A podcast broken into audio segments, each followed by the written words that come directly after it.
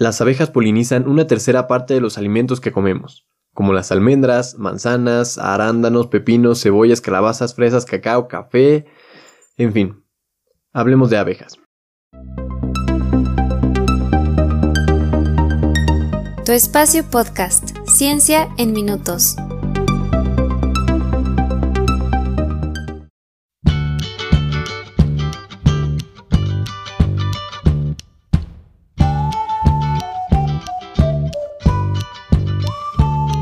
Las abejas son insectos extremadamente sociables. Se conocen más de 20.000 subespecies distintas de abejas divididas en 7 grupos. Solamente 7 de las más de 20.000 especies producen miel. Las abejas son polinizadores importantísimos y tienen una función esencial para el equilibrio de la naturaleza. Junto con otros polinizadores, como mariposas, murciélagos y colibríes, ayudan a que las plantas se reproduzcan y más del 75% de los cultivos alimentarios del mundo dependen en cierta medida de la polinización. Esto incluye no solo a cultivos de consumo humano, sino también de cultivo que sirve de alimento para el ganado. Visto desde otro ángulo, los insectos polinizadores aportan 10% del valor económico de la producción agrícola a nivel mundial. La especie de abeja más popular es la llamada doméstica o melífera, y es sobre la que hablaremos durante este episodio.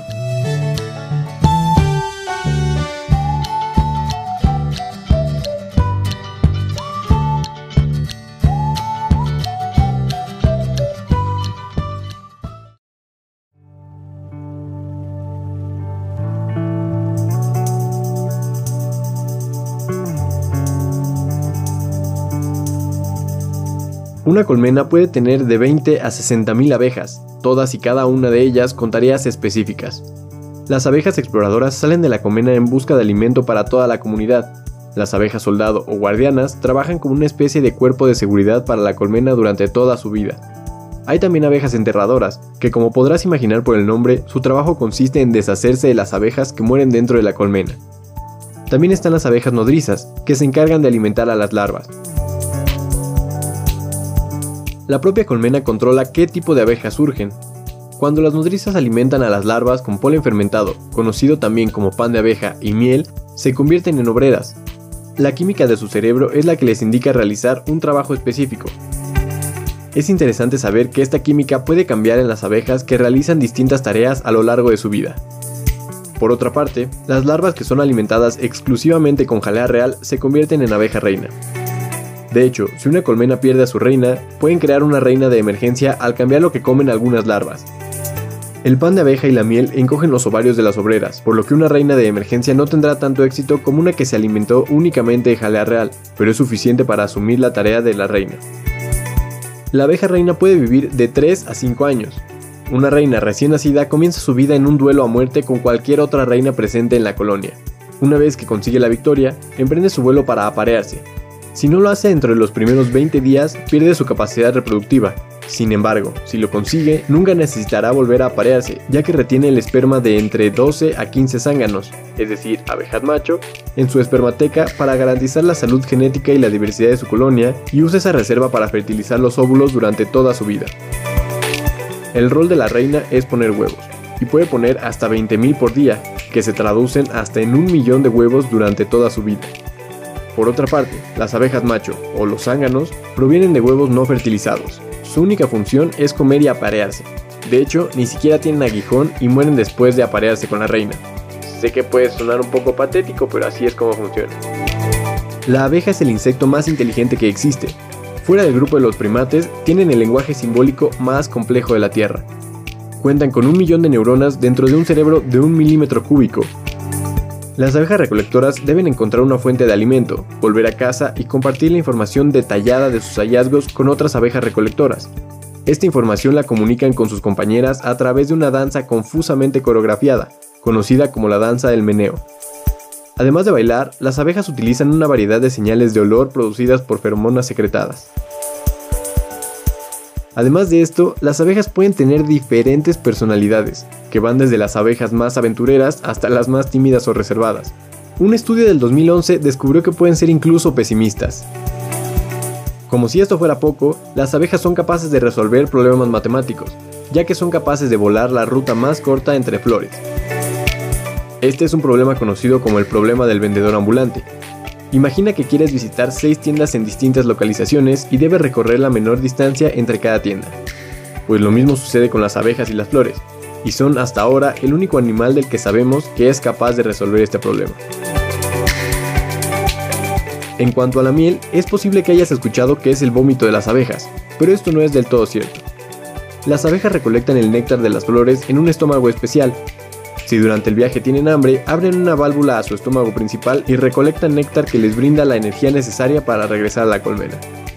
Una vez ahí, transfieren el néctar a las abejas que se encargan de hacer miel, ellas chupan el néctar del estómago especial, lo mastican durante alrededor de 30 minutos agregándoles enzimas que lo descomponen y formando así un jarabe que posteriormente se convierte en la miel. Como puedes ver, o escuchar más bien en este caso, esto no involucra el sistema digestivo, por ello te digo que la miel no es tal cual vómito de abeja.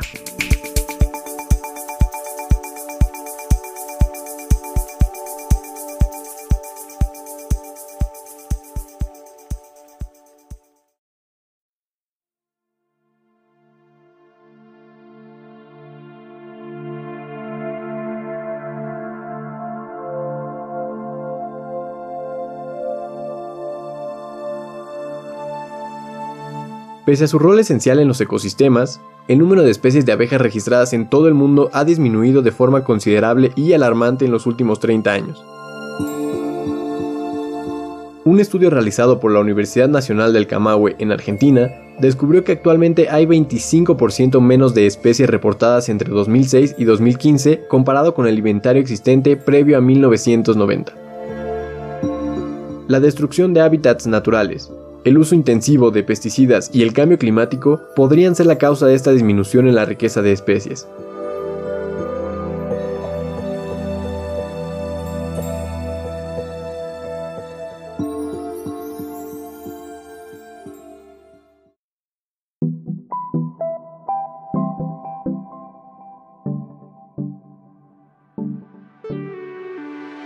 Este episodio es un reconocimiento al valor y trabajo de las abejas y otros polinizadores de los que hablaremos más adelante. Si ves una colmena, respétala. Y si esta interfiere con tus actividades o supone un riesgo, contacta a expertos que puedan reubicarla sin matar a las abejas. Esa colmena podría estar garantizando tu seguridad alimentaria en los próximos años. Por otra parte, es común tenerle miedo a las abejas. Sin embargo, si estudias a estas criaturas, comprobarás que no suelen ser peligrosas, no todas las abejas pican y las que sí lo hacen tienen una razón para hacerlo. La picadura y la enjambrazón, que es cuando te atacan en enjambre, es decir, eh, todas al mismo tiempo, son mecanismos de autodefensa. Las abejas no atacan a los humanos intencionadamente. Comprendiendo mejor cómo respetarlas, puedes evitar encuentros indeseados y aprender a vivir en paz con estas criaturas tan necesarias. Incluso, como sabrás, las abejas mueren al picar a los humanos debido a que pierden el aguijón frente a nuestra piel tan gruesa, en cambio, contra otros insectos pueden picar una y otra vez sin que eso represente una condena de muerte. Mi nombre es Andrés Velázquez. Te agradezco por estar aquí una vez más y nos escuchamos en el próximo episodio de Tu Espacio.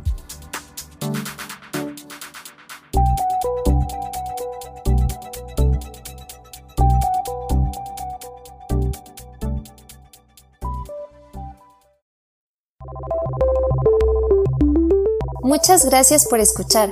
Si estás disfrutando del podcast, compártelo y síguenos para que no te pierdas el próximo episodio. Puedes compartir tus preguntas y comentarios en arroba tu espacio-pod en Twitter y arroba espacio-ciencia en Instagram.